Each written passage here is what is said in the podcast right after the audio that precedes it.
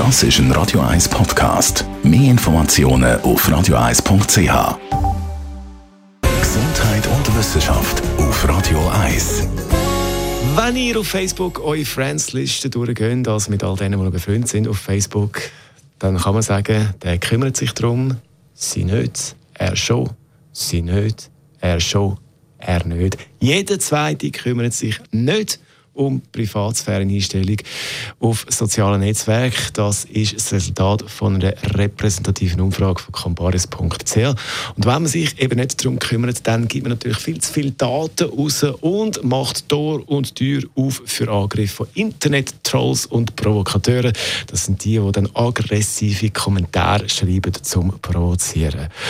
Von denen haben die Schweizer Internetnutzer am zweitmeisten Angst vor so Trolls, gerade nach den Kriminellen und noch vor den Geheimdienst. Also, wenn man heute Vormittag vielleicht wieder auf Facebook umeinander surft, ein paar belanglose Kommentare anschaut, Fotos anschaut, vielleicht noch bei Gelegenheit schnell auf Einstellungen gehen und abchecken wegen der Privatsphäre. Radio 1.